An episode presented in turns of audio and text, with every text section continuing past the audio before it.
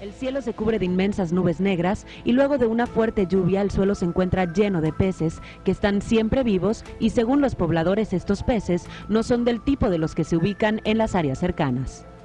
El único estudio que ha sido realizado para explicar los hechos ha sido en 1962, donde se ha descartado varias teorías, como las corrientes subterráneas y las trombas marinas, ya que todos los peces son de la misma especie y el mismo tamaño, sin haber aprobado nunca ninguna teoría científica hasta el momento.